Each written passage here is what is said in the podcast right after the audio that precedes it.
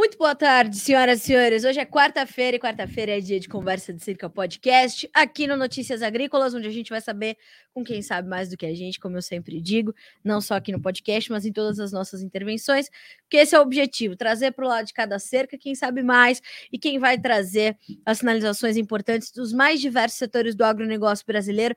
E hoje a gente vai falar de um setor que tem estado muito em evidência é, não só nesse ano, mas nos últimos anos. A gente tem visto mudanças significativas nessa cadeia produtiva e o meu convidado de hoje já esteve no Conversa de Cerca para a gente falar de uma relação muito intrínseca que existe entre o feijão, que é o nosso tema de hoje, e a evolução dos seres humanos. A história da humanidade se confunde muito com a história do cultivo e do consumo de feijão.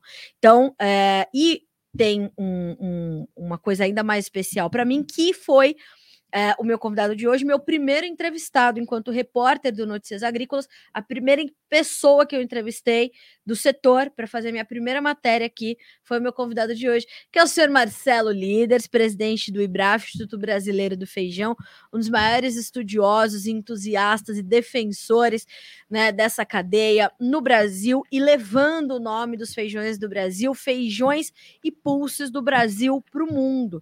Né? Esse é o objetivo, tem sido o objetivo objetivo do Marcelo, é, além de, claro, valorizar a nossa produção e garantir que haja espaço para que ela se estabeleça por aqui de forma sólida, de forma consistente e sustentável. Quando eu digo sustentável, é de fato de manter-se em pé e em crescimento. Não é isso, Marcelo? Boa tarde, meu amigo. Seja bem-vindo mais uma vez ao Conversa de Cerca. É sempre um prazer ter você comigo. Muito bom. Desde a primeira vez que eu tive o privilégio de fazer uma entrevista com você, depois saber que era a primeira, né? a gente segue aí sempre trocando ideias e eu vendo a, a tua evolução também durante esses anos. Né? Que coisa boa. Obrigada, Marcelo. Você sabe que é um dos nossos principais mentores aqui, um dos nossos principais faróis. Mas sabe, Marcelo, antes da gente começar a falar efetivamente sobre feijões e sobre tudo que está acontecendo na cadeia, 15 anos do IBRAF, eu quero tratar isso contigo também. Mas sabe o que eu queria saber? E aí é uma curiosidade que vem da nossa produtora, Andressa, que está sempre em contato contigo para sempre tê-lo aqui para trazer as informações. Como é que você chegou nesse mercado, Marcelo? Como é que você escolheu o feijão para ser sua missão de vida? Como é, Quais foram os caminhos que te levaram para isso? Há muito tempo atrás, quando a Andressa acho que não tinha nascido, nem você, né? É, 1987, 88, eu iniciei numa corretora de mercadorias, uma corretora com título na bolsa de mercadorias e acontecia naquela época leilões da Conab de feijão. E naquela oportunidade a gente buscava os compradores, né? Então tinha um leilão, tinha um vendedor, vamos atrás de quem vai comprar. E aí eu comecei a descobrir que existia uma grande quantidade de empacotadores, de cerealistas, quer dizer, todos os personagens que fazem parte de uma cadeia produtiva como essa. E eh, comecei a perceber que na bolsa não havia especialistas no mercado de feijão. Poucas pessoas é, falavam a respeito de feijão fora dos leilões. E isso despertou uma curiosidade para saber qual era o tamanho da produção. Naquela época, nós não tínhamos um Google para buscar as informações. Então, era ir até a Conab, tirar xerox de planilhas, estudar para ver né, se tinha muito, pouco, onde é que produzia, aquela coisa toda. Então, foi um estudo. E, é, na medida em que a gente vai é, se aprofundando, vai é, se apaixonando pelo, pela matéria. Né? Isso acontece com muitas pessoas quando se dedicam um pouco mais a, a, a entender aquilo que trabalham, por exemplo. E aí é, foi uma evolução, né, de, de, fazendo contratos, depois fora da bolsa, depois evoluindo para o mercado internacional. Né? Então, são 30 anos aí de, de experiência na área de, praticamente 30 anos né, de experiência na área de comercialização de feijões, e esse, esse aprofundamento foi despertando cada vez mais interesse, descobrindo também algumas necessidades. Eu imagino que nesse tempo todo você tenha visto muitas transformações, não só da cadeia produtiva, mas da forma eh, ou das formas de se comercializar esse produto dentro e fora do Brasil, Marcelo. Sem nenhuma dúvida, né? Nós não tínhamos, né, começando é, de, de, da frente para trás É, nós não tínhamos ideia do que era o mercado mundial, de que o Brasil poderia participar desse mercado mundial, de que um dia haveria necessidade que o Brasil participasse, né, demandas acontecendo lá fora e aqui dentro a possibilidade de ter excedentes. Não se imaginava isso, né? não se imaginava, mas se ansiavam é, diversos dos, das mudanças que aconteceram. Algumas mudanças elas são aceleradas pelos próprios atores do negócio, né, produtores, pesquisadores, empacotadores. E quando é, a gente olha para essa cadeia produtiva ao longo desse período, a gente vê que grandes mudanças aconteceram, grandes mudanças mesmo, né? É, talvez entre as mais impactantes, o feijão carioca, que perde a cor lentamente, né? o fato é, de que nós temos hoje mais variedades a serem disponibilizadas para o consumidor. Né? Durante muito tempo, nós tínhamos praticamente né, a pesquisa toda voltada para carioca e feijão preto, alguma coisa para o calpi. Né? Hoje nós temos mais de 16 variedades, pelo menos, sendo passíveis de serem ofertadas no Brasil e fora do Brasil. A questão da tributação né, foi uma, uma, onde nasceu o IBRAF, né, que uma discussão sobre a questão da tributação. Tributação era 12% no Paraná. Isso ensejava que houvesse, é, como acontece quando não existe uma fiscalização adequada e uma alta taxação, havia um, um desvio, né, uma sonegação bastante grande, e foi necessário trabalhar para que isso mudasse. Né? Poucas pessoas acreditavam que era possível que isso mudasse. Mudou também para 1%. Minas né, que é o principal produtor de feijão carioca, e o, e o, Paraná, carioca e preto, é o maior produtor, somando os dois. É, Minas Gerais zerou, e assim outros estados acabaram trabalhando também. E vai por aí, tá? Se a gente parar e olhar, assim, esses são assim, grandes temas, né? A transformação do feijão é, num ingrediente, né? tudo bem, ele sempre foi ingrediente na feijoada, pode ser considerado, mas ele era um produto em si acabado pronto. Tá? E nos últimos anos nós vimos uma grande evolução no uso do feijão ou dos seus derivados né, como ingredientes. Então, a concentração de proteína, que são passíveis de se fazer muita coisa quando você tem proteína na mão, né, que é, um, é, é, o que sustenta a vida, né? E, e a, os, os, produtos que são passíveis de serem, que evoluíram a partir disso e os, as fronteiras que têm aberto. Talvez em grandes pinceladas tenha sido isso, a irrigação, né, também mudou o mercado brasileiro. É, são, são vários fatores assim que a gente vai refletindo e vai vendo a grande evolução que teve. E nisso, Marcelo, você citou a questão do IBRAF, dessa, desse surgimento do, do Instituto Brasileiro do Feijão enquanto primariamente uma ferramenta de discussão para trazer essa, essas soluções para o que no, no, momento era um problema, mas esses últimos 15 anos foram de muitas evoluções. E hoje, se a gente pensa no IBRAF, né, constituído, sólido, robusto e atuante, é, o que, que hoje é, é, é, o papel primário do IBRAF? É de continuar na identificação dos problemas, ser uma ponte de soluções? É, é ser um porto seguro para o produtor de feijão no Brasil? Sim, a nossa, o nosso objetivo sempre foi, é, de alguma forma, né, incentivar a pesquisa. E a pesquisa, muitas vezes, você tem possibilidade, né? nós tivemos o grande privilégio de conviver com grandes pesquisadores da Embrapa, temos o privilégio de conviver hoje em dia do Instituto Agronômico de Campinas, do antigo IAPAR hoje IDR, é, pessoas que estão hoje é, fora das empresas públicas e desenvolvem é, grandes trabalhos, como o Dr. Menezes, da TAA. Então, é, esse, esse trabalho junto com eles possibilitou que a gente começasse a transmitir para eles aquilo que a gente via no mundo e a percepção que a gente carregava da comercialização, aquilo que nós íamos buscando de insights sobre a comercialização, sobre o consumo, sobre o comportamento do consumidor, etc. E é, esse foi um grande privilégio e hoje a gente ainda faz isso, mas uh, começa a ver uh, uma, uma esse setor começa a andar por si só ele hoje é demandado, já não precisa que o IBRAF demande ele, mas os próprios é, empacotadores, os próprios é, produtores, isso já acontecia, né, quando precisam de alguma solução específica, resistência a alguma praga ou coisa assim, Mas é, os empacotadores, os exportadores hoje têm esse contato. Então, o IBRAF vem buscando trabalhar numa outra frente que é apaixonante, que é, uh, enfim, levar as informações para os produtores, aquilo que é desenvolvido dentro das instituições de pesquisa, né, e, e, ajudar a transferir essa informação para o produtor. O produtor, a partir do momento que ele sabe que existe uma determinada cultivar com determinadas características ou variedades distintas e que existe um mercado para isso, e que esse mercado tem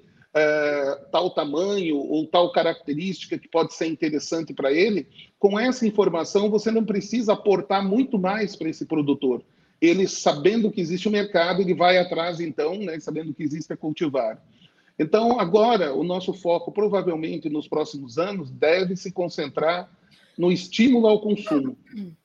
Então, o consumo é, dentro do Brasil merece atenção, eu acredito que há muito que pode ser feito nesse sentido, e a exportação, que é o consumo lá fora, né, que basicamente acaba permitindo que nós tenhamos condições de é, ter excedentes no Brasil. Então, é um trabalho muito grande, né, como, como sempre é, aconteceu, existem pessoas muito próximas né, que observam e acham, puxa, mas isso é grande demais. Trabalhar o consumo do Brasil não é querer muito, né, e a gente sabe que as metas, elas acabam ganhando ao longo do tempo, quando você busca elas, uma energia, é, uma atração, elas atraem você e você acaba correndo atrás e pode conseguir. Então, acredito muito que vai ser uma tarefa bastante pesada, né, que vai precisar de muito empenho, de muito, uh, uh, muito apoio, né, buscar ouvir, estar junto com uh, os consumidores, os nutricionistas, os produtores, os empacotadores, os exportadores, ouvir lá fora também, então, é uma provavelmente seja essa demanda né, que existe que o IBRAF vai atender cada vez mais. Marcelo, quando a gente pensa em feijão, a gente pensa é, imediatamente na dieta básica do brasileiro. O prato de arroz e feijão e a dieta do brasileiro, ou como deveria ser né, para a maior parte dos brasileiros, arroz, feijão, uma proteína, verduras, legumes, claro, frutas e tudo mais. Uh, esse prato é considerado um prato muito balanceado. Essa dieta do arroz e feijão é uma, é uma dieta muito bem é, avaliada né, pelos especialistas. E quando a gente pensa é, num quilo de feijão, a gente percebe que é um produto que, quando, principalmente em áreas de pessoas de classe é ruim falar isso, né? Classe mais baixa, mas ou de menor poder aquisitivo, quando o feijão cai um pouquinho, a gente percebe que as famílias compram mais, até deixam um pouco mais guardado tudo mais. Quando sobe, se contém mesmo o consumo, uh, e a gente vê várias vezes isso já aconteceu na história do Brasil, né? Os supermercados colocarem ali avisos: olha, X pacotes por, por, é, por por cliente, né? O feijão tem muito essa característica. É, como é que a gente entende esses esses picos e vales da oferta, da demanda versus esse trabalho que a gente precisa fazer no consumo e o papel que o feijão tem na dieta do brasileiro. É, o mercado busca ou precisa buscar um equilíbrio, ou as coisas como caminham é, são naturais dessa forma. É, o que, que, a gente espera e como é que a gente entende hoje essas ofertas que, que, que né, nessa distribuição do que se faz no campo até chegar a indústria e a indústria para os supermercados é, e para o consumidor. Como é que hoje é, se, se busca equilibrar todos esses elos de uma cadeia que é bastante verticalizada e bastante ramificada? Bem interessante essa, essas questões que você colocou e elas é, a, observação que a gente tem tido do mercado e na medida em que nós conversamos com pessoas que se especializam no consumidor, observam outras cadeias produtivas, primeiro, é que nós temos realmente uma parcela de consumidores, né, que são esses é, menos favorecidos, que eles, uh, eu diria assim, que um real de é, variação no preço, quando sobe uhum. um real, já começa a diminuir o consumo ou ainda eles buscam, eles vão esgotando as alternativas, né? Então, vamos supor que ele é um consumidor de feijão carioca. Passou de 7 para 8, ele começa a procurar um carioca que seja um pouco mais barato, que eventualmente não seja tão clarinho, né? E aí é um pouquinho mais barato. Depois, quando ele vê que ah, o preço foi a 9, ele busca então o feijão preto.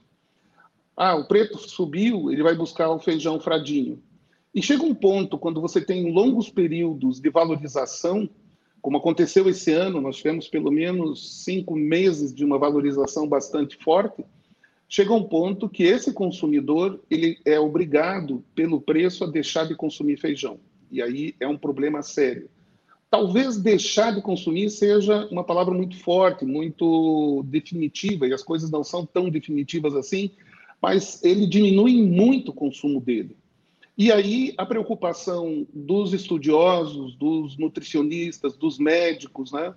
Eu tenho tido muito contato com um grupo de endocrinologistas de Salvador que está fazendo um trabalho maravilhoso de promoção de consumo de feijão como suplemento para quem faz academia, arroz e feijão. Legal. E eles têm comentado é, sobre essa característica de, uh, de você uh, bom, da, da, necessidade de atender através desse trabalho, uh, reunir uh, doações para que seja entregue para as pessoas menos favorecidas e elas tenham acesso a esses feijões. Então, é possível que numa população de 210 milhões, 200 e tanto, nós tenhamos cerca de 30 milhões que eles. Uh, ah, agora eu lembrei até sobre os endocrinologistas. O que eles comentam também é que a preocupação é quando a pessoa passa a ter como é, refeições principais é, aquilo que é tido como é, um lanche, né? Então, uma coxinha de galinha, ela não tem nenhum problema. Ela tem o carboidrato, ela tem a proteína, né? talvez se ela foi é, assada, melhor ainda, aquela coisa toda. Mas como ela passa a ser a fonte número um das refeições principais, nasce um problema. Né? Ela vai ter problemas com a saúde, com ganho de peso, perda, perda de, de resistência a algumas enfermidades, enfim, desenvolve uma série de fatores. Então, se você tem é, esses 30 milhões com essa preocupação, o que, o que, que acontece com os outros é, 170 milhões? É, há fortes indicações de que 70 milhões eles reclamam do preço do feijão, mas continuam consumindo eles variam um pouco durante a semana um feijão preto, né? Ah, se tiver um feijão é, fradinho, e, e, variam, reclamam e vão tocando sem grande diminuição. E tem uma parcela da população que, se o preço do feijão é 10 reais o quilo ou é 5, eles não consomem mais nem menos, eles consomem a mesma quantidade. Certo. Porém, porém, nós temos observado e fomos é, chamados a observar por especialistas é, que desenvolveram cadeias produtivas com marketing como o do café, de que eles identificaram consumidores que hoje usam cápsulas de café, consumidores que sabem que gostam do café do cerrado de tal região, com características Coisa, né? de, de, origem, né? E o que era o café antes? Né? O que, que era antes disso? Era um líquido, era café. Café. É, é, era difícil você saber, né? você comprava uma marca de café, às vezes era bom, às vezes não era, você não tinha domínio sobre isso. E hoje foi é. dado para o consumidor esse domínio. Então, essa parcela da população, provavelmente ela é uma parcela hoje que está sendo subatendida. Ela poderia ter mais informações e pagar por essas informações, hum. trazendo aí um, uma uma média de preço, né, de valor pago ao produtor melhor do que se tem hoje. É muito interessante isso, né? É, e, e, parte desse domínio que foi dado ao consumidor, né, Marcelo? Certamente ele é fruto da comunicação, né? É, a gente há algumas décadas, né? E você falou que você começou, não era nascida, 87 eu já estava fritando nesse mundo, Marcelo Líderes. E eu me lembro, criança, da minha mãe só comprar determinada marca de arroz, ou só determinada marca de café, determinada marca de açúcar. Uh, e, e eu lembro muito bem dela dizendo assim: ó, não vou comprar, tá caro. Ela deixava de, de, consumir porque ela tinha preferência por aquele produto, mas por quê? Né? E depois a gente vai entender que é mais por um, uma questão habitual, efetivamente, do que você saber realmente é, a procedência daquele produto, ou quase que uma rastreabilidade, que hoje é uma demanda muito forte do consumidor final né, Marcelo?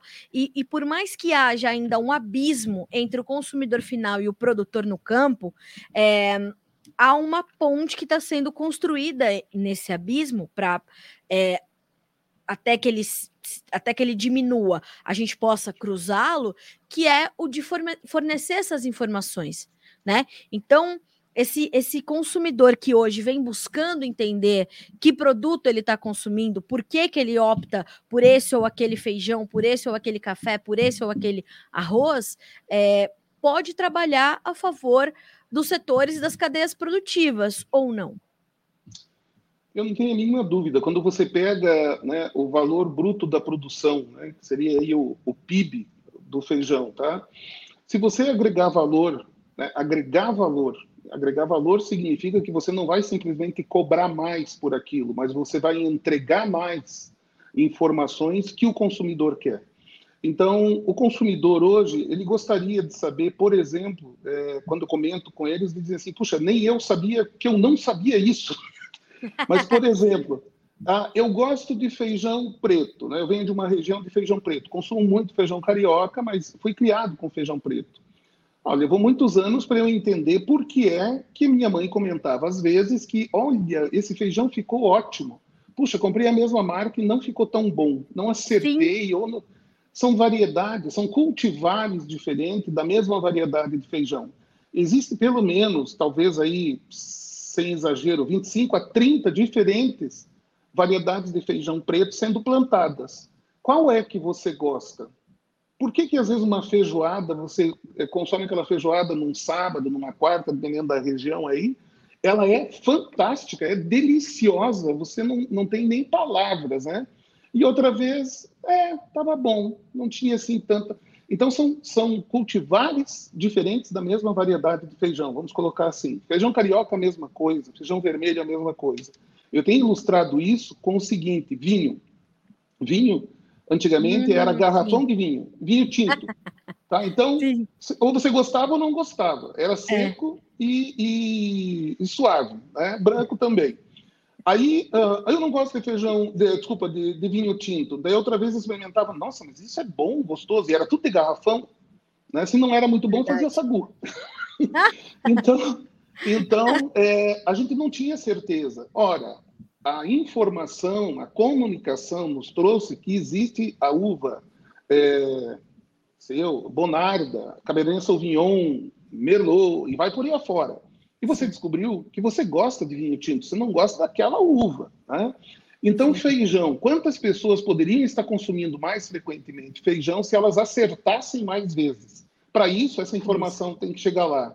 Para isso, você tem que começar um processo, que já foi começado, lá no Ministério da Agricultura, em que se preveja que essa informação chegue para o consumidor futuramente. Então, veja, uma coisa tão simples, né, mas faz muito, muita diferença. Hoje, existe uma grande parcela da população, e principalmente os jovens, eles querem saber é, esse negócio aqui que está chegando para mim comer, ele foi produzi produzido numa área é, é, é correta, sustentável? Como é que foi, foi produzido? Teve mão de obra infantil? Né? Como é que são as pegadas de carbono disso? Quem que responde essa pergunta para eles hoje? Não tem. Sim. Né? Tem chamado a atenção também algo que me deixou assim surpreso, né? Os veganos e vegetarianos são responsáveis hoje por cerca de 20% do consumo nacional de feijão. É muita coisa. E quando foi que alguém de nós, é nossa responsabilidade, foi lá conversar com os veganos e vegetarianos e tentar saber exatamente o, o que, que eles gostam do feijão, é, quais são as características que eles querem. Claro, né? claro Eles consomem sim. muito, né? Então, é, ah, mas eles não consomem carne ótimo, vamos consumir mais feijão, eles consomem proteína, eles precisam. Né? Então, é, há um mercado, eu diria, voltando à questão do valor básico da produção, valor bruto da produção, há como você agregar mais valor em tudo isso. E com esse, essa agregação de valor, você viabiliza atender com menos solavancos a parcela da população que um real faz diferença. Nós temos preocupação com eles, temos uma obrigação com eles, né? E a cadeia produtiva se preocupa com isso, mas da onde vai sair? Talvez seja de uma evolução como essa. Marcelo, isso acontece também com os pulses, porque a gente está falando aqui sobre feijão, sobre, você, você, puxou essa questão dos vegetarianos, dos veganos, penso nos pulses também. Então, a gente está falando de, por favor, me corrija se eu estiver equivocado, ervilha, lentilha, grão de bico. É, também é papel do IBRAF promover é, e falar mais sobre isso, né? E como é que como é que a gente olha para esse consumo todo quando a gente pensa em pulses? Aliás, por que, que a gente chama de pulse, hein, Marcelo Líderes? Eu não, eu mesma é... não sei. Tá, então vamos lá. É, alguns anos, ah, lá, é, por volta do ano 2005, 6, 7, eu tive a oportunidade de ir para feiras internacionais e descobri que havia uma confederação, uma Global Pulse Confederation, uma confederação mundial de pulses e que eles cuidavam do feijão. Mas que raio eram os pulses? Então eu fui lá e vi, né, em feiras e em congressos que eles fazem, que pulses vem do latim puls, P-U-L-S, puls, que quer dizer sopa grossa.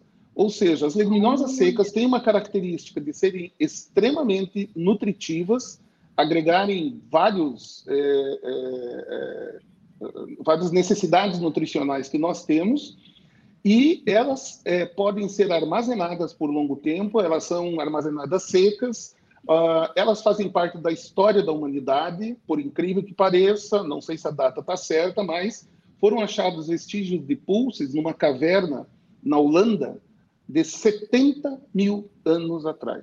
Meu Deus! Então, muito antes do que se imaginava, o ser humano já tinha aprendido que moer a ervilha, a lentilha que eles tinham encontrado é, nutria a eles. E foram encontrados vestígios nessa caverna. Isso foi no final do ano passado, um grupo de estudiosos descobriu isso lá.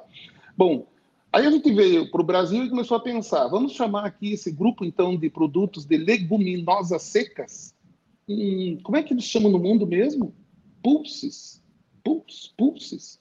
E se a gente começar a colocar esse termo? Então, começamos a introduzir esse termo nas conversas, nas entrevistas, nos textos, na Câmara Setorial, no Ministério da Agricultura, e devagarinho ele passou a fazer parte é, do nosso vocabulário, do vocabulário agro, pelo menos. Né? A maioria hoje é, já sabe que são os pulses. E inclui, sim, lentilha, ervilha, grão de bico.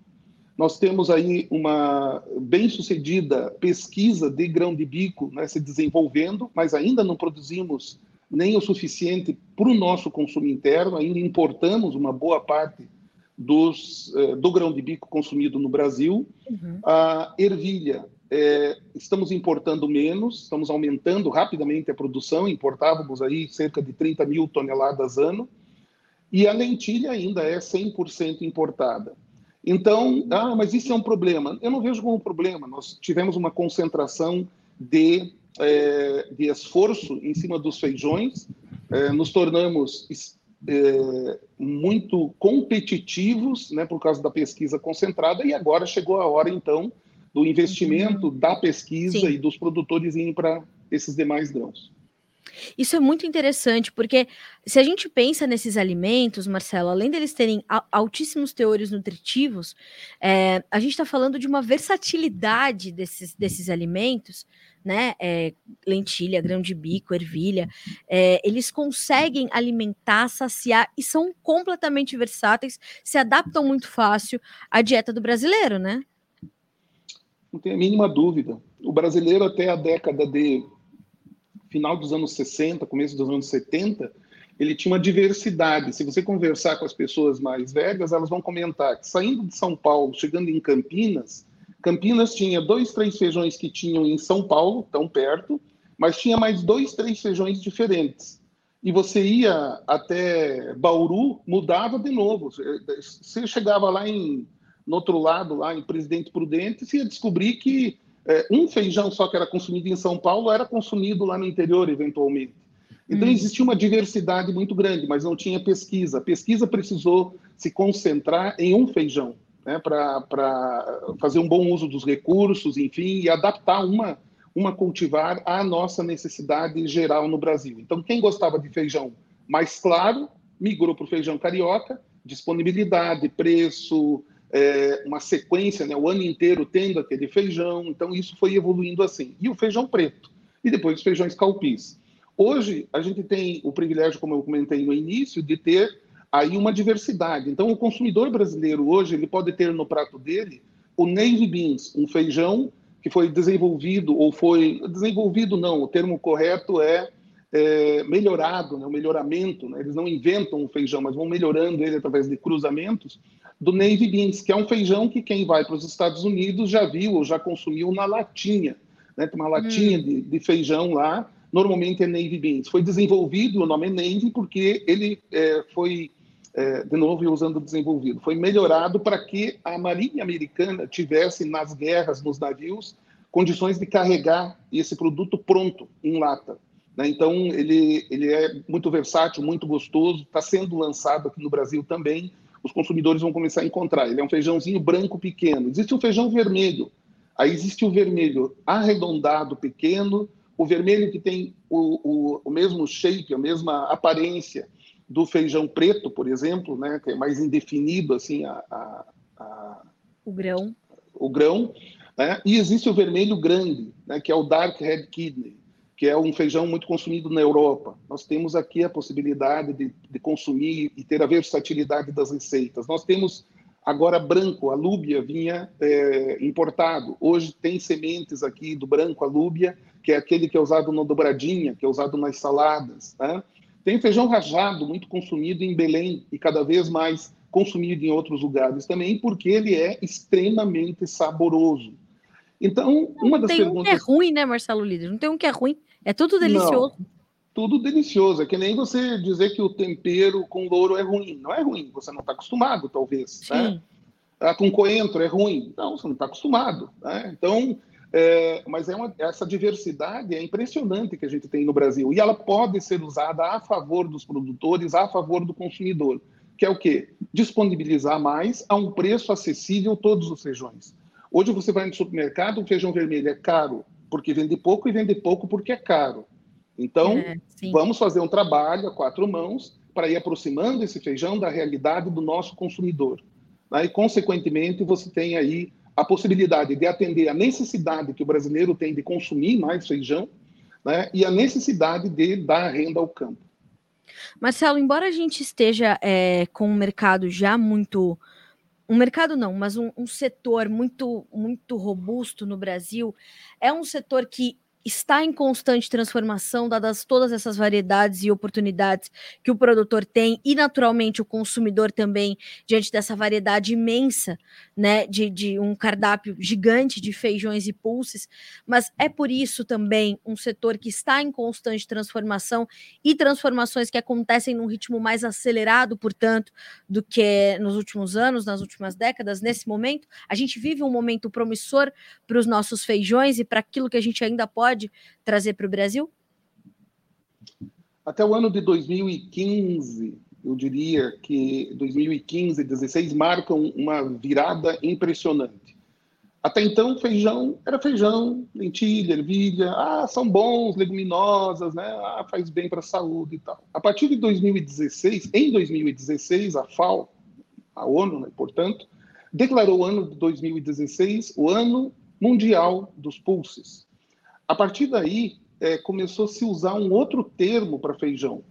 E veja só, um, um, alimento, né, que eu comentei há pouco, talvez, né, a datação a gente sempre tem dúvida, mas que seja, não seja 70 mil, mas seja 7 mil, já é um monte de anos, né? Uhum. Fez parte do desenvolvimento da raça humana e ele é chamado hoje de alimento do futuro. Então, ele é um alimento que fez parte do nosso passado, faz parte do nosso presente. Está aí os médicos recomendando e preocupados e fazendo campanhas é, que partem deles, essas campanhas, pela necessidade que eles veem de aumentar o consumo. E você tem é, um, um, um, um horizonte enorme para o futuro. Enorme por quê? Porque a China, por exemplo, colocou no plano plurianual dela que os chineses vão é, ter maior disponibilidade de pulses, de feijões, e, e porque não vai ter carne para todo mundo. Se todo mundo melhorar de vida, né, aquela história, lembra que falavam que se todo mundo fritasse um pastel na China ia faltar óleo? Né? Verdade. Né? É, se todo mundo comer uma colher de feijão por dia, falta feijão no mundo. Desculpa, de carne, um bife, falta carne no mundo. Então, o que vai precisar fazer? Aumentar a fonte proteica da população baseado nesses grãos. E como é claro que plantar soja vai resultar em carne, eles estão é, privilegiando a importação e buscaram o Brasil para ter um acordo fitossanitário com o Brasil, ou seja, chamaram o Brasil, venham até aqui fornecer feijões para nós. Que demais. Então, é, isso é, é, quando você tem a oportunidade de ir até a China, você vê o quê? Que eles usam o feijão não só em receitas tradicionais milenares, mas também eles isolam, desculpa, isolam não, eles concentram a proteína do feijão e utilizam a proteína dele, né, um ingrediente dele, para enriquecer massas, por exemplo. Eles consomem muitas massas, e as massas é, têm carboidrato e, e muito pouco é, proteína. Precisa ter proteína, precisa que saciar coisa. a fome da pessoa. É, outra, outros usos, né? Tem é, Coreia, por exemplo, eu vi um, um, um, um tipo de uma espécie de um refrigerante é, que ele é baseado em feijão, ele tem proteína nele, vai alimentar certo. também a hora que tomar aquele suco. Então, o, os pulses, lentilha, ervilha, grão de bico, feijão, tremoço e vai por aí afora com algumas outras leguminosas secas, uhum. você tem é, um, uma, um universo, né, um horizonte fantástico pela frente. E aí vem né, um, um, brasileiro, Fernando Santana, né, de próximo a São Paulo, aí, vizinho de vocês de Campinas, e desenvolve aqui uma tira vegetal, que é a carne vegetal, com proteína do feijão. Então, isso abre um, uma oportunidade enorme. E existem vários países que estudam é, a proteína dos insetos e outras fontes de proteína. E entre as principais, mais baratas e de menor impacto ambiental para poder produzir, estão os pulses. É por isso que os pulses ganham cada vez mais é, espaço nas discussões, chamam atenção, pegada de carbono muito baixa, né, a menor demanda por quilo de proteína entregue, consumo de água baixíssimo e vai por aí afora. Né? É por isso. Então não é só porque a gente é entusiasta ou porque o Brasil acha bom.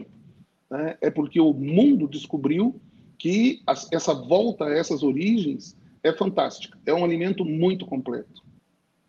Marcelo, para a gente finalizar mesmo pelo, pelo tempo, porque se deixar eu fico aqui o dia inteiro conversando contigo sobre feijões, uh, a gente tem um comentário no, no YouTube. Uh, Marcelo, acredito que o brasileiro está consumindo menos feijão comparado com o ano passado, diz Dione Zimmer. Você concorda com isso? Você acha que é, realmente tivemos um consumo, ou estamos tendo um consumo menor esse ano em relação a 2022? Olha, nós temos, é, anos em que nós temos um consumo menor, porque nós temos uma produção menor. Então, se você olhar nos últimos cinco anos, nós tivemos queda de consumo, mas é preciso olhar qual foi a produção per capita. A nossa produção per capita caiu de alguns anos atrás 15 quilos, né, a produção per capita, quando o consumo ficava ao redor de 14 quilos por habitante. Hoje, a nossa produção per capita está rondando os 12 quilos. Então, o nosso consumidor tem que comer menos feijão, porque não existe a, a quantidade de feijão a um preço que ele tem acesso e que consiga atender a, necessidade e a demanda dele. Então, concordo com a afirmação, tem sido consumido menos feijão, mas eu busco a razão. As pessoas não gostam mais de feijão? Não. Procura no Google, né? Uh, feijão, coloca notícias. E você vai ver centenas de citações por semana é, dos benefícios e de novas receitas de feijão e aquela coisa toda. Então, é, o feijão tem essa, essa característica, os brasileiros gostam, mas às vezes por causa de praticidade, por isso aí feijão é, pré-cozido, feijão em lata, o brasileiro não tem ainda o, o, o, costume, mas já tem agora as embalagens a vácuo, ele dá o final, né, o temperinho dele. Tem pessoas que têm medo de panela de pressão? Então tem, é, mas a, a, a, pandemia, a pandemia trouxe muitos consumidores é, para o consumo de feijão no Brasil, que já consumia, e no mundo. Aumentou o consumo de feijão nos Estados Unidos e na Europa, por exemplo. Certo. Marcelo, o Eliel te pergunta assim: Marcelo, pela sua experiência, por que o mercado do feijão carioca nesse momento está tão desacelerado, desacelerado é, em níveis nacionais? Porque nós temos uma concentração, Eliel, nesse momento de, de colheita. Né? No mês de setembro e agosto é o período em que nós temos o maior volume de feijão colhido esse ano no Brasil. Então, assim como no mês de abril, maio, né, nós tivemos um preço muito alto, porque nós tivemos a, o menor volume disponível sendo colhido naquele momento, Agora nós temos um momento em que vivemos aí uma super oferta. Então o preço caiu bastante, baixou bastante, chegou a um nível perigoso, porque já está perto do custo de produção. Né? Então, aí o que, que os produtores precisam fazer? Começam a guardar, até porque não tem como consumir num mês ou dois meses toda a colheita que tem agora. Por isso, eles vão distribuindo para ir negociando ao longo de outubro, novembro, dezembro, janeiro, fevereiro, que precisa ter feijão para o início do ano que vem, e é o feijão que foi colhido agora. Então, é, você tem razão, Eliel. Realmente agora é, o, o, dá a impressão que o consumo diminuiu, ele não diminuiu, aumentou a oferta. Né? Tem mais feijão na praça.